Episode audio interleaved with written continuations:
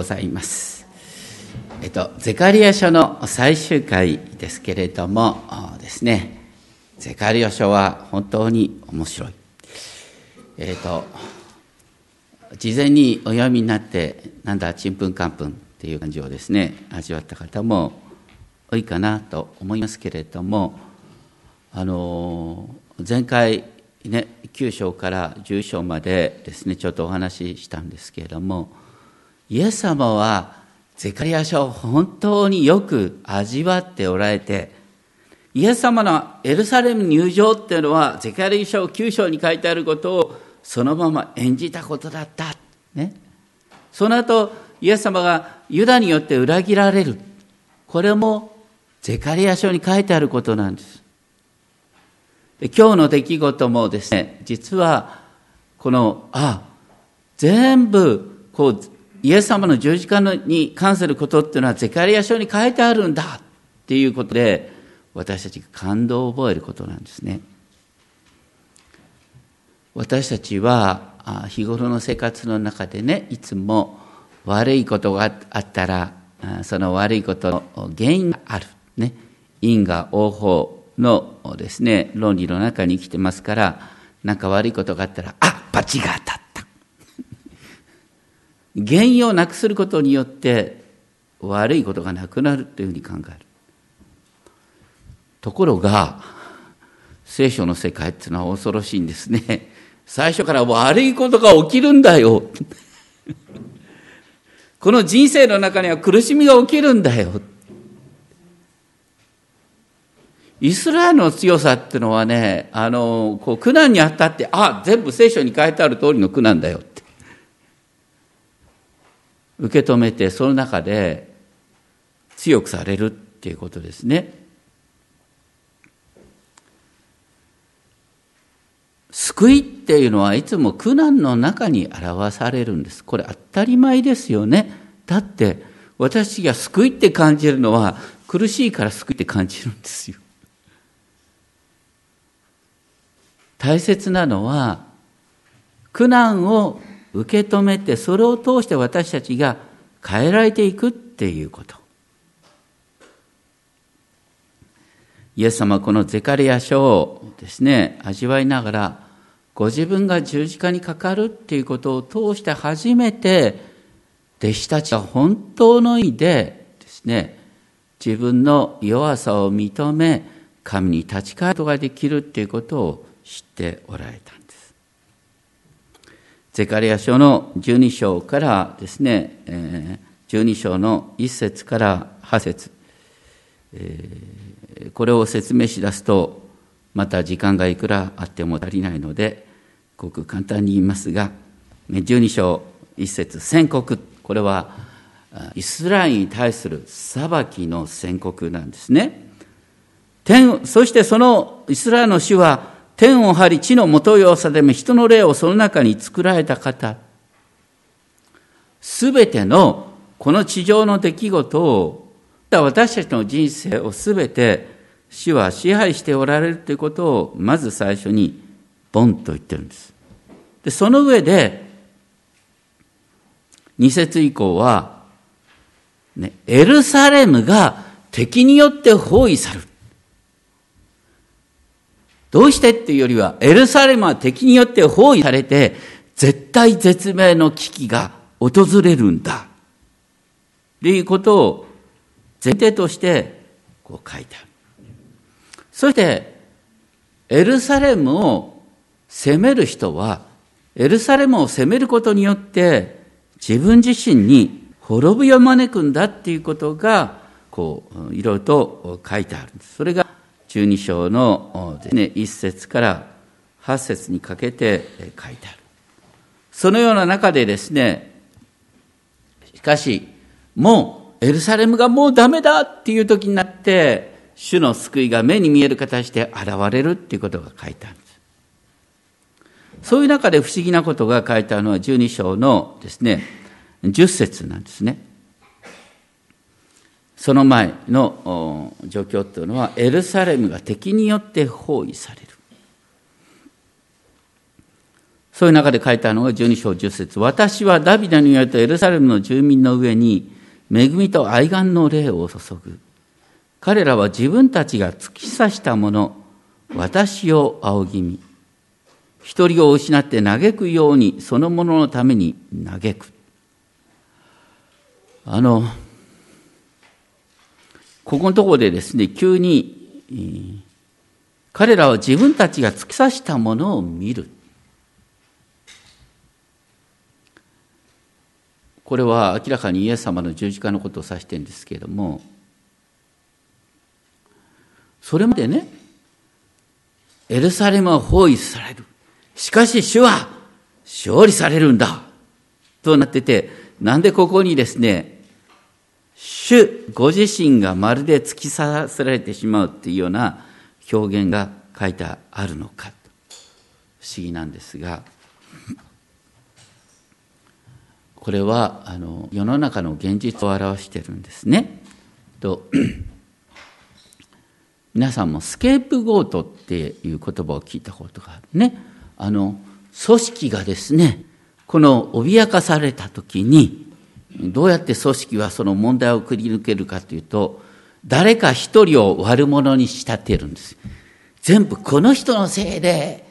間違ってしまったんです。誰かを犠牲の生贄にして式を守るっていう動きは残念ながら繰り返し歴史の中に起こるんです。で、実はイスラエルがですね、このエルサレムが敵によって包囲されるていう、イスラエルの危機が迫ってくるっていう時にも同じことが起きる。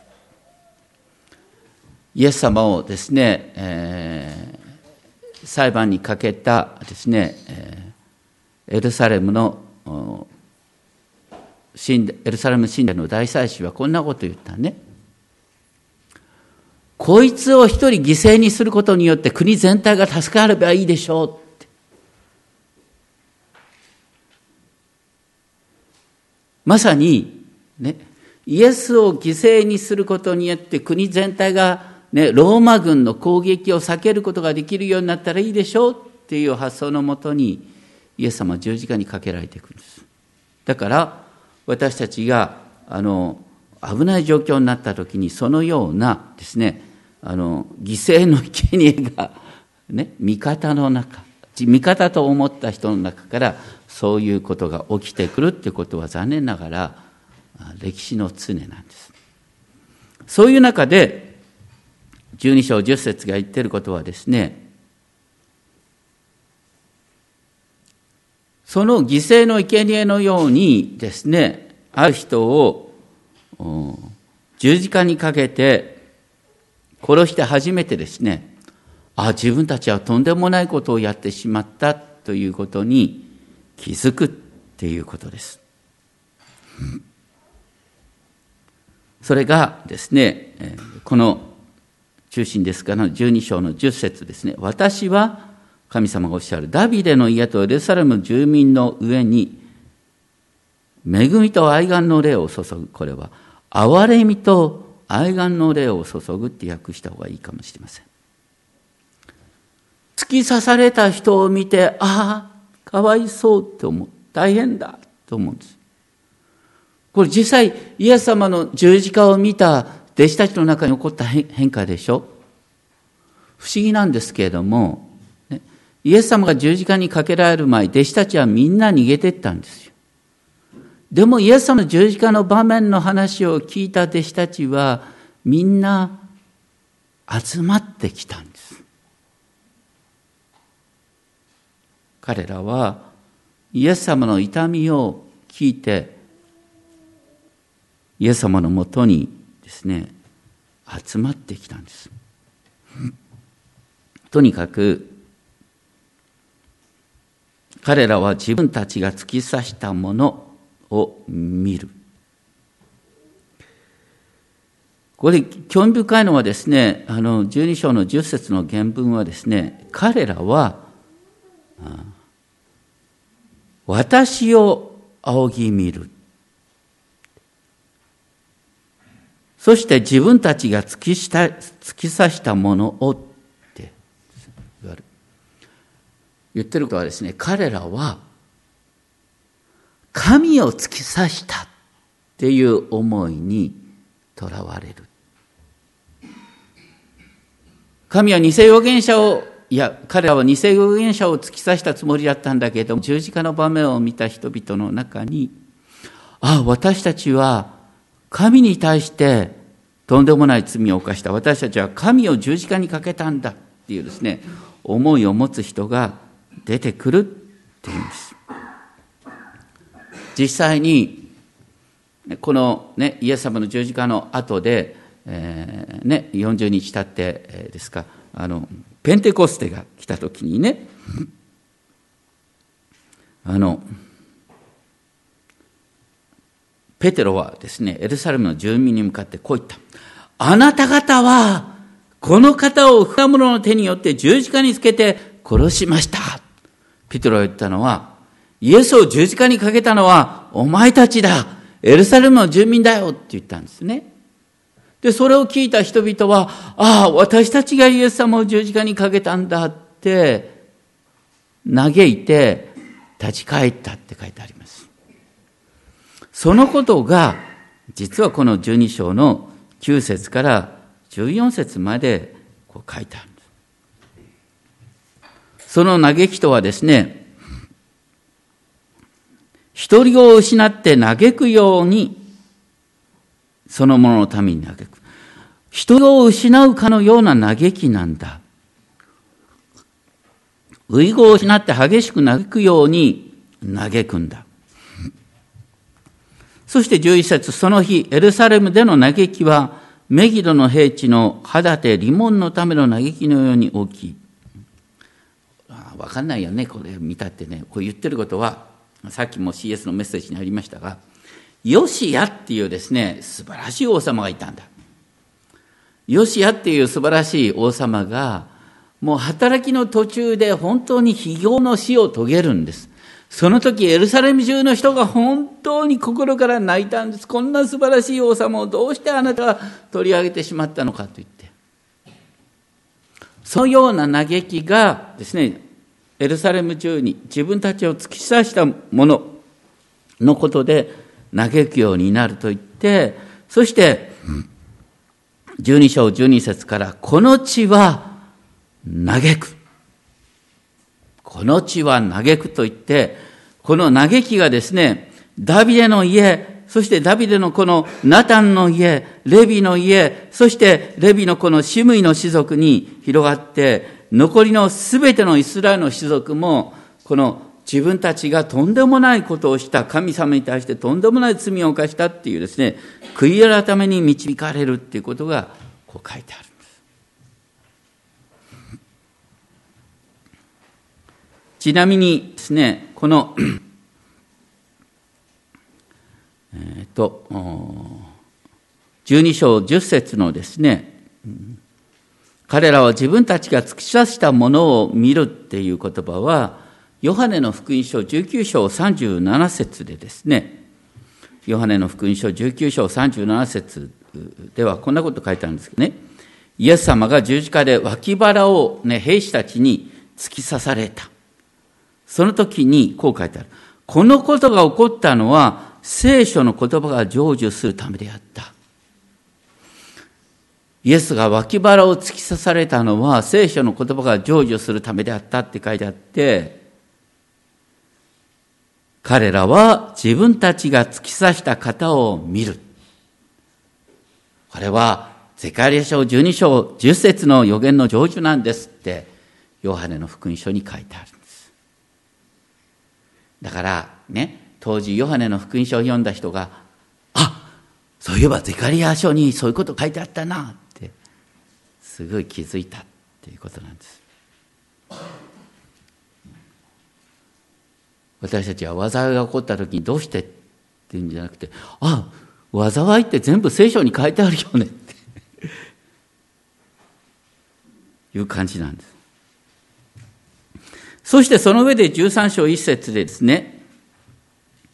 その日、ダビデによってサルの住民のために罪と汚れを清める一つの泉が開かれる。罪と汚れを清める一つの泉が開かれる。あの、聖歌にですね、十字架から溢れ流れる泉なんていうこう歌がありますけれども、とにかくですね、十字架から溢れ流れる泉。それは、すべての罪と汚れを清める一つの泉が十字架から溢れ流れる。それが、ここのところに予言的に記されているんです。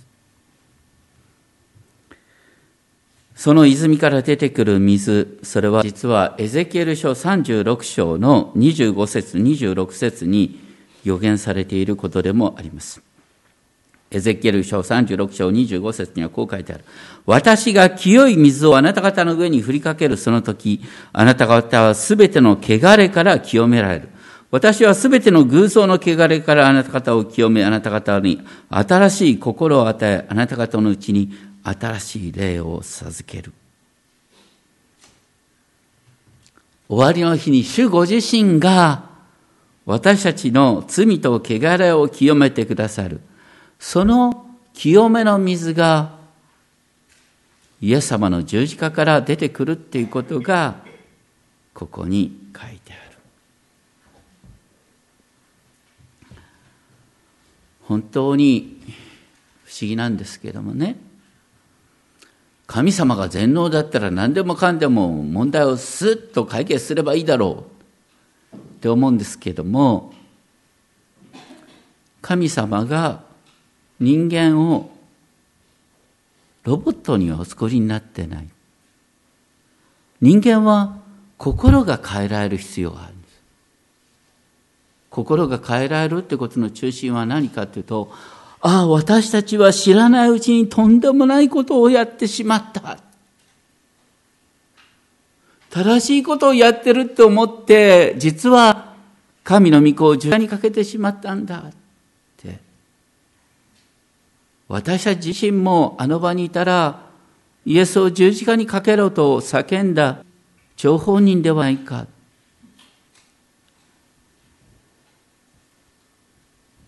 そのような形でエルサレムに悔い改めが起きるということが、ゼカリア書12章に書いてあるんだということなんです。そして、13章2節以降ですね、その日のことが、主ご自身が偶像の名をこの国から立ち滅ぼすっていうことが書いてあるんですけれども、その中でね、とっても恐ろしいことが書いてあるんですね。それは、12章の3節ですね。いわゆる、自分の息子が偽預言者になった。その時に、親が、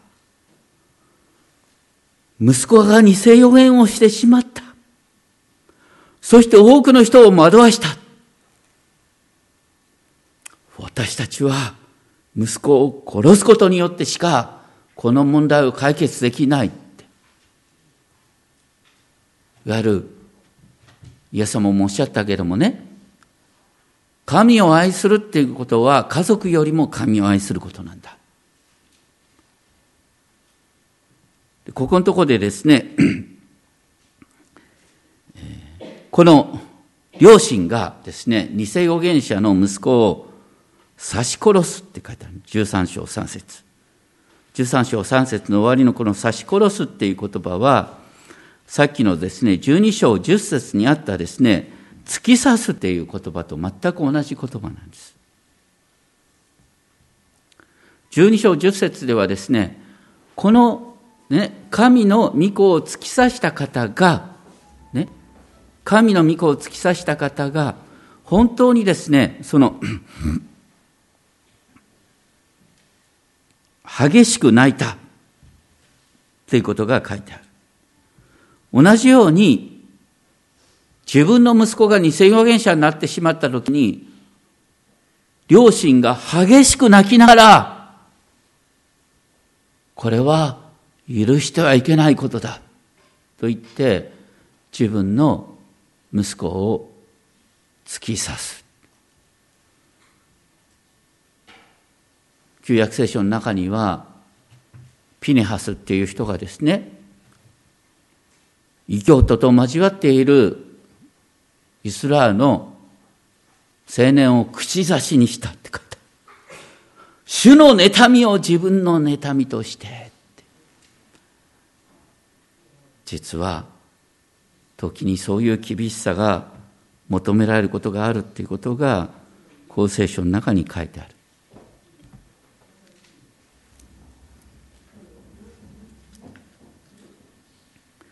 そしてですね、そういう中で13章 ,13 章のですね、えー、の7節のことが出てくるんですが、今言ったようなね、宗教的な熱心さっていうのは、また別の問題を招きうるっていうことで、えー、そういう流れなのかなと思うんですけれども、13章7節剣よ目を覚まして私の牧者を責め、私の仲間の者を責めよって言うんですね。この、あの、剣を、私の牧者を責めって私の牧者っていうのは神様がおっしゃってるね。神様が、ね、剣を持ってる人に、私のしもべをせよって言って、わけのわかんない話だよね。で、これに関してはですね、これも予言の成就なんですね。マタイの福音書の26章の31節っていうところを見るとですね、イエス様は最後の晩餐のあたりですね、弟子たちはみんな私を裏切って逃げ去るっていうことをですね、予言されるんですね。その時引用されたのが、このですね、ゼカリア書の13章7節なんです。イエス様は弟子たちに向かってこうおっしゃって、あなた方は皆今夜私のゆえにつまずきます。私が羊飼いを打つ。すると羊の群れは散り散りになると書いてあるからです。しかし私は蘇ってから、あなた方より先にガリラへ行きます。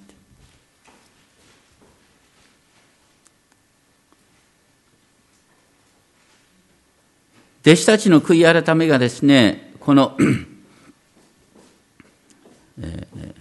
ここから生まれるっていうことが書いてあるんですけれども、それにしても、なんで神様がですね、ここのとこで、あの、目を覚まし、私の牧者を責め、なんていうことをですね、こう、書いてあるかというと、あの、さっきね、こう、イエエルサレムにすごい熱心さが起こるって書いてあったでしょ？神に対する熱心さ。イエス様を十字架にかけた人は、自分たちは神様に熱い思いを持ってイエスを十字架にかけたんだよね。イエスを十字架にかけた人は自分たちは正しいことをやってるっていう思いで、熱い思いで十字架にかけたんですそれは、あの、しばしば宗教的情熱の中で行き過ぎが起きてしまうっていうのは歴史の中で起きていることなんだ。だから、ここのところに書いてあることはですね、彼らは自分の子供さえ手にかけて殺すほどに神に対して熱くなったけれども、ね、その、ね、流れの中で今度はですね、主が使わした牧者、主の牧者さえ今度は自分で手にかけてしまった。でもその後で初めて彼らは自分たちのやってしまったことに気づくようになる。ってことなんです。それは弟子たちにおいてもそうなんですね。弟子たちは、ね、ペテロをはじめとして、ね、私がイエスを裏切るなんてことをそんなことありえないでしょって。イエス様あなたは誰に向かって言ってんですか私が裏切るなんてことありえないでしょう。でもイエス様はゼカリア書に従って人間ってもんじゃないんだよと。熱くなったと思ったら今度は反対のとんでもないことをしてしまうことがあるんだそういう中で人間の中にはね争いが起き悲惨なことが起きるんだっていうことを言ってるここのとこで13章7節ね、えー、神の牧者が殺される。そうすると羊は散っていく。しかしイエス様はその時おっしゃったのは、その後で彼らは神に立ち返るようになるんだっていうことを言っている。残念ながら、アダムの子孫というのはいつも自分を正当化することに長けているんですね。だからイエスの弟子たちも苦しみにあって初めてですね、ああ、自分たちは残念ながら予言された通りとんでもないことをしてしまったんだということに気づく。そういう中で起きることが13章8節以降ですね。全地はこうなる。その3分の2は断たれる。ね、全地の3分の2って3分の2の人が死んでいくなんてさ、皆さんイメージできます？まあ、黙示録にですね、そういうイメージが書いてありますけれども、ここにいる人の3分の2が死んでいくなんて。こう全員が死ぬかのようなイメージですよ。そして、残りの3分の1も火の中に入れられて、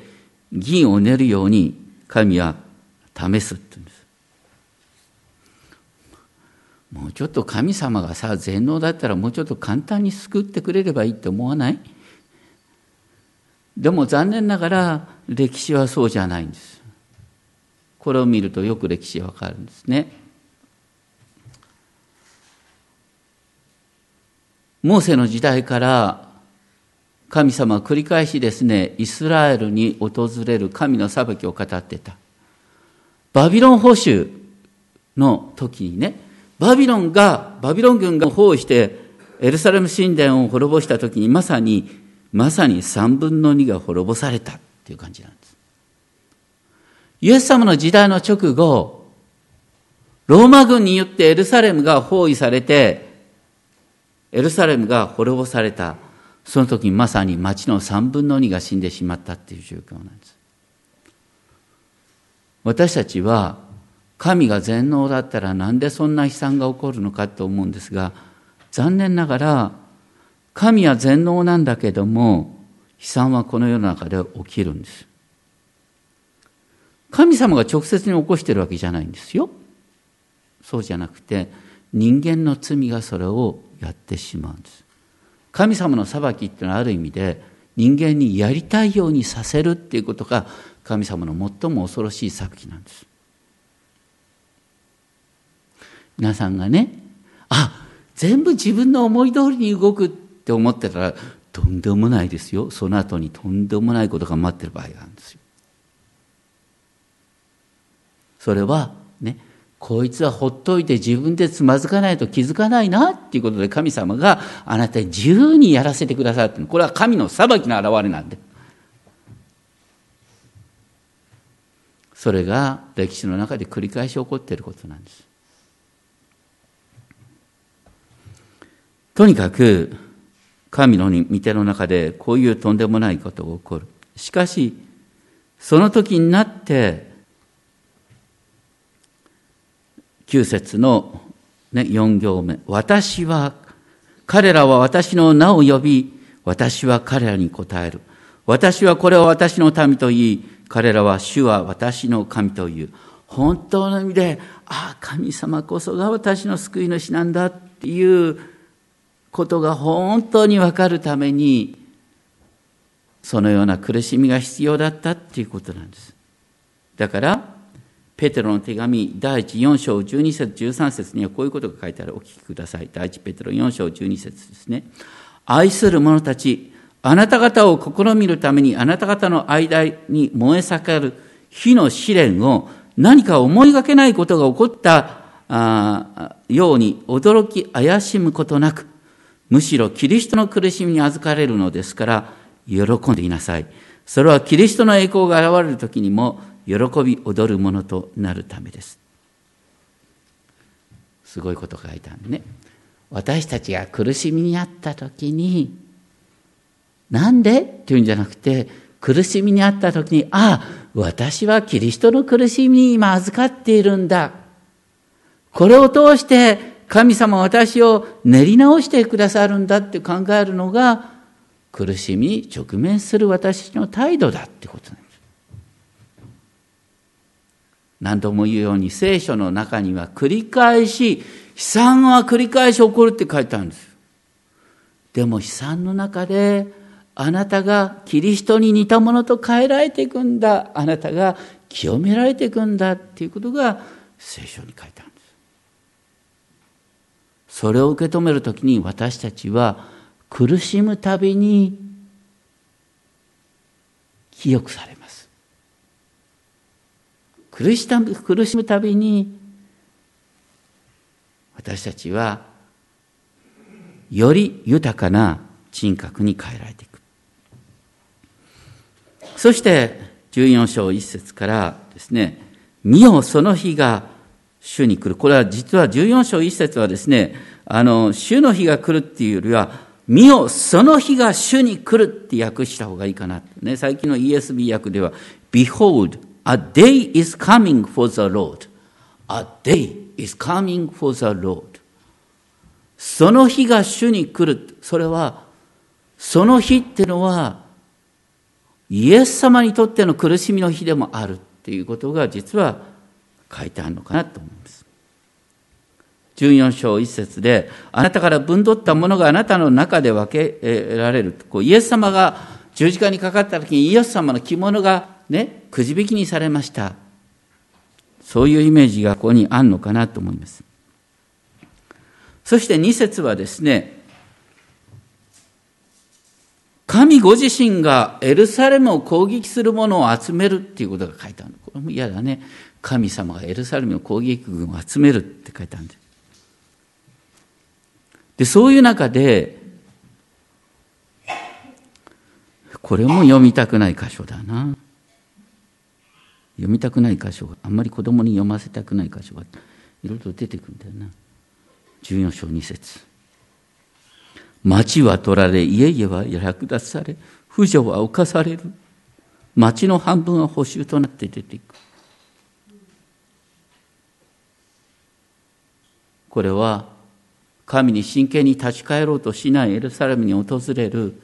悲劇を書いている。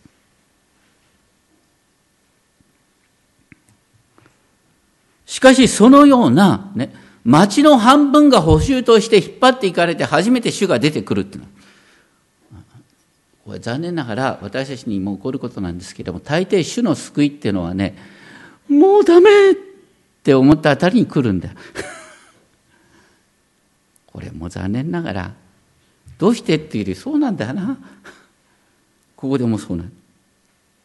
だけど興味深いのは14章4節その日、主の足はエルサレムの東に面するオリーブ山の上に立つ。エルサレムがもうダメだっていう時になって、主の足はオリーブ山の上に立つ。オリーブ山って皆さん、わかります？あの、エルサレムの神殿が建っているのはシオンの丘なんですね。シオンの丘の東側にオリーブ山があるんです。オリーブ山に立つと、エルサレムがを見下ろすことができるんです。しばしばですね、敵がエルサレムを包囲するときには、エル、オリーブ山の頂上にですね、こう前線基地を置くんですよ。ここのとこではですね、その時に主がオリーブ山に立ってですね、本来だったら敵軍がですね、エルサレムを包囲した敵軍の本拠地が置かれるオリーブ山が真っ二つに南北に裂けて、そしてそこからエルサレムの住民が逃げることができるということがここに書いてあるんですね。イエス様がですね、弟子たちに向かって、あなた方が本当に信じてですね、山に移れって言ったら山は移るんだっておっしゃった。これはこのことを指してるんですね。終わりの日に本当にですね、神は山さえ移動してくださるってことを言ってる。だから、主の足がオリーブ山の上に立つっていうのは絶対絶命の時を指してるんです。皆さん、イエス様のお話の中にですね、オリーブ山のメッセージっていうのがあるのご存知ですか？イエス様が終わりの日ですね、弟子たちがエルサレム神殿を見て、あなんて素晴らしい神殿でしょうってね、こう、弟子たちが感動していた。それに対してイエス様がですね、このエルサレム神殿は、石は何一つ残ることなく全部崩されるんだよっていうね、エルサレムを訪れるですね、神の裁きをイエス様オリーブ山の頂上で話されたんです。主の足はオリーブ山の上に立ったんですよ。ね？イエス様の足はオリーブ山の上に立ったんです。でも弟子に話すときは座ってたんですけども、まあとにかくですね。だから、イエス様がオリーブ山で世の終わりについて話したエルサレムを訪れ、をですね、襲うですね、えー、災難を語ったっていう時にまさにこのゼカリア書の予言がこれを通して成就していくってことがあるんです。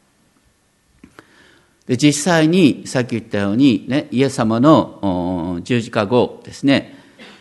40年経ってエルサレムはローマ軍に包囲されて、え跡形もなく滅ぼされます。まさに婦女が暴行されるということが起きたんです。そのことをイエス様は、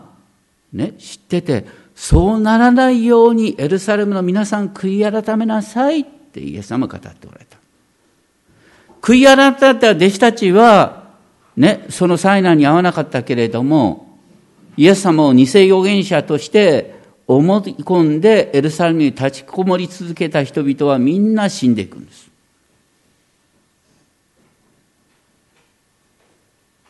主の福音の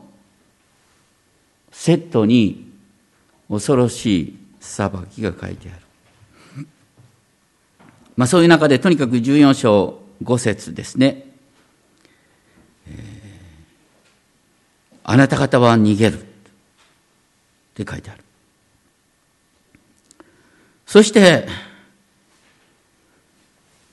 みんなですね、南北に分かれたオリーブ山のところからうわーっと逃げていこうとすると、もうダメだって思った時になって、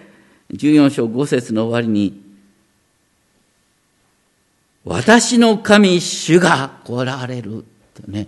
これもね、本当に絶対絶命の時になって、私の神主が来られる。私の信仰ってのはそうなんですよ。あのね、どうして？と思って、でもね、主は必ず助けに来てくださるって信じ続ける。これが信仰なんです。信仰に最も近い言葉は忍耐なんですよ。私たちの目にはしばしば主の救いはとっても遅く感じる。しかし来る時には決定的な変化が起きる。それが14章6節その日には、これはですね、あの、終わりの日の予言でもあると思います。その日には、光もなくなる。これはただ一つの日であって、これは主に知られている昼も夜もない夕暮れ時に光がある。これは、あの、最終的なですね、世界の感染の状況を書いていると思われますね。あの、新しいエルサレムにおいては、黙示録に書いてありますけれども、太陽の光がいらない。主ご自身が私たちを照らしてくださるのって書いてありますね。そういう世界が実現する。だから、ああ、災いだって思った時の直後に、もう栄光の喜びの時が来るって。なんで神様って嘆いている翌日には、はあ、ハレルヤ。神様本当に感謝しますと変化が起こる。それが聖書に書いてあるこう救いのパターンなんですね。で、そういう中でですね、訪れる救いが、今日の結論14章8節その日には、エルサレムから湧き水が流れ出て、その半分は東の海に、他の半分は西の海に流れ、夏にも冬にもそれは流れる。その日には、エルサレムから湧き水が流れ出て、東と西に行く。さっき言ったようにね、オリーブ山が南北に分かれるから、ね、エルサレムから湧き出た水は、なんと、オリーブ山、分かれたオリーブ山を通して視界に向かって流れるんですよ。その情景がね、こう、エゼキエル書の 47章以降に書いてありますよね。その、本当にですね、エルサレム神殿から湧き出た水がですね、大きな川となって、あの、魚の住むことができないですね、湖さえ豊かな湖に変える。で、ここのとこではですね、その水は西の地中海に向かっても流れるですね。いわゆるですね、あの、目視録に書いてある新しいエルサレム、天国の情景の中に命の水の川、ね、命の水の川はまさにここからあこのエルサレム神殿から流れ出るってことなんですね。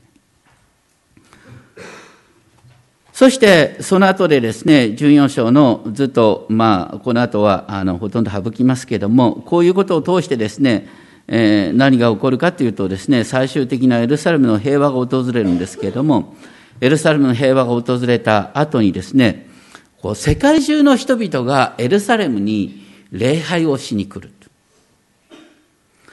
そして、その世界中の人々がエルサレムを礼拝に、エルサレムに礼拝に来るっていう姿がですね、14章18節を見るとですね、あの、特にですね、カリオの祭りの時にエルサレムに礼拝にしに来るって書いてある。皆さん、カリオの祭りっていうのは、現代的に言うと収穫感謝祭のようなものですね。だから、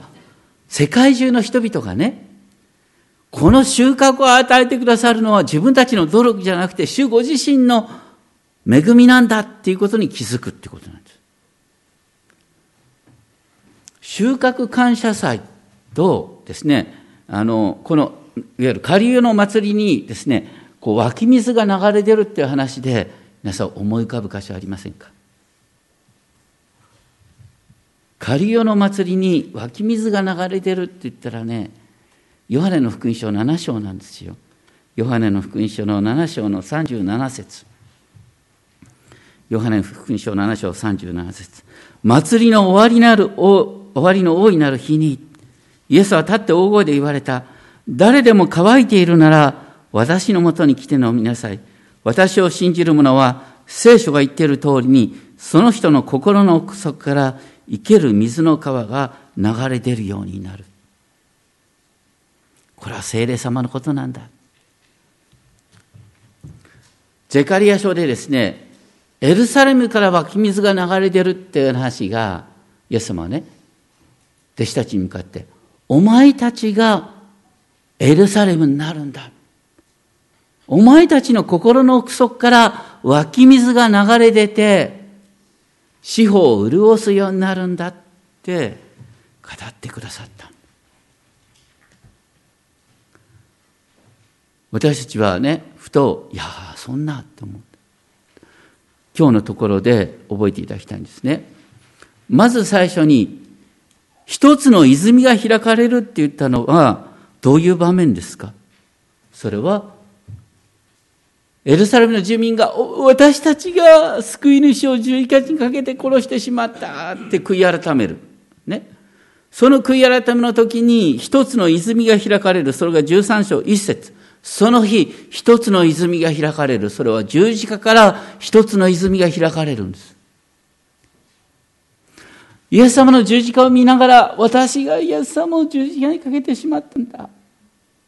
て思うその悔い改めの気持ちから、一つの泉が開かれ、その泉が実は私たちの心の泉となって、私たちから愛が溢れ出るってことすごいプロセスですね。だから聖書に書いてあるですね、救いのプロセスっていうのは、こう、まあ、実はまどろっこしいんです。今日の話言うと、悪いことが起こった。その中で、あ、自分たちは実はとんでもない、その中でとんでもない判断をしてしまったんだ。